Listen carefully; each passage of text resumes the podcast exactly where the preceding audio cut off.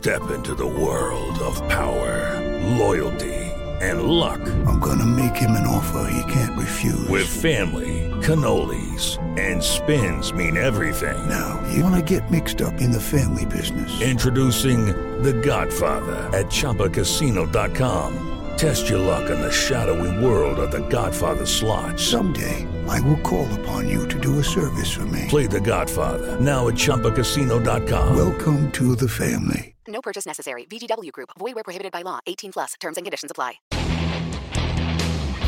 Ciudadanos informados, informando.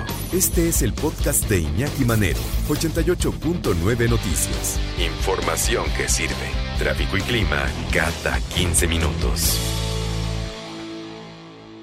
mi compañero Armando Arteaga, porque hizo un eh, recorrido por eh, la Ciudad de México preguntando, pues, cuáles son, cuáles son los, los, pretextos de la gente por no hacer las cosas que se nos han recomendado que con esto, bueno, hasta el doctor Gatel ha hecho recomendaciones que son sensatas, como el lavado constante de manos. Sí, a pesar de pues, las fallas en la información, pero por lo menos en lo básico, cómo cuidarnos, cómo, cómo hacer esta separación social para evitar el contagio, pues eso se tiene razón, ¿no? Es una cuestión de, este, de lógica, finalmente, sentido común. Lavado constante de manos, eh, la distancia, la sana distancia entre la gente, y si se complica la sana distancia, estar utilizando cubrebocas en todo momento. Sí, nada más que hay que cambiar el cubrebocas, hay que lavarlo también, o no puedes tener el mismo toda la semana, depende también del cubrebocas. Es información, ahora sí que información que sirve, información que nos salva la vida. Pero ¿cuáles son los pretextos de la gente y dentro de este recorrido que hizo? Se cortó la comunicación, pero bueno, dentro de este recorrido que hizo mi compañero Armando Arteaga, seguimos todavía reportando, seguimos todavía escuchando, ya lo, ya lo decía Joana Flores, por eh, los reportes que nos da el gobierno de Ciudad de México y el gobierno federal, pues el número de ingresos a los hospitales por COVID-19 y hay más gente sin, sin, cubreboca. O sea, a pesar de que estamos en el peor momento de la pandemia, es cuando menos se están utilizando los cubrebocas, que la gente ya se aburrió, que la gente ya no quiere, que, a ver, pero ya no, no se trata de reestructurar tu vida social, se trata de salvar tu vida. Vamos a entenderlo.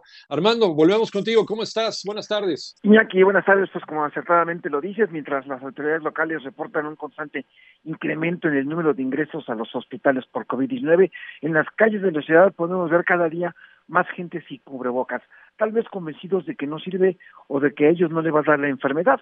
Escuchemos ahorita que nos habla de este incremento en los hospitales y que ella estaba sin cubrebocas. El incremento es esperado porque muchas personas, o sea, yo ahorita, por ejemplo, no traigo ni cubrebocas solo porque vine a pasear a mi perra, pero no significa que no deba deportarlo. Entonces muchas personas como nosotros es obvio que sale así y también por eso se incrementan los contagios. Yo creo que más bien todos deberíamos de seguir como retomar un poco nuestra vida rutinaria porque pues tampoco podemos parar al país, no estamos preparados para eso. Pues pareciera que lo prolongado de la enfermedad y el encierro ha convencido a la gente de que no existe la enfermedad o que no tiene caso usar el cubrebocas, si de todos modos, tarde o temprano, todos nos vamos a contagiar. Esta es Fernanda, una jovencita a la que nada le preocupa respecto a la enfermedad y al contagio. Sí, sí, creo. ¿Y entonces? A mi cuñado ya le dio. ¿Y entonces por qué no te cuidas?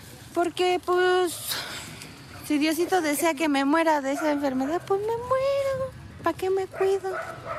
Mejor me ahorro la medicina, pero, pero me la gasto en un toque. Si Dios los pone en mi camino porque quiere que se enfermen. Estamos muy cerca de llegar a los nueve meses de pandemia. Vemos que los hospitales se están volviendo a saturar porque precisamente la gente ha vuelto a su vida rutinaria, ha dejado, ha dejado de usar el cubrebocas porque no hay quien le dé un ejemplo o porque piensan que la verdad la enfermedad no existe. ¿Cómo nos platica Mari, dueña de una lavandería? No, pues sí podría ser que que sí exista la enfermedad, pero tan grave no no puede ser porque a poco con el cubrebocas ya se se cura uno. Eso es ilógico, la verdad es ilógico. Pero si esto fuera tan grave, la gente de la calle, por ejemplo, los indigentes, ¿por qué no les pasa nada? O sea, si esto es tan grave, porque ellos no. Nada más a nosotros que tenemos la facilidad de comprar un cubrebocas, no se vale.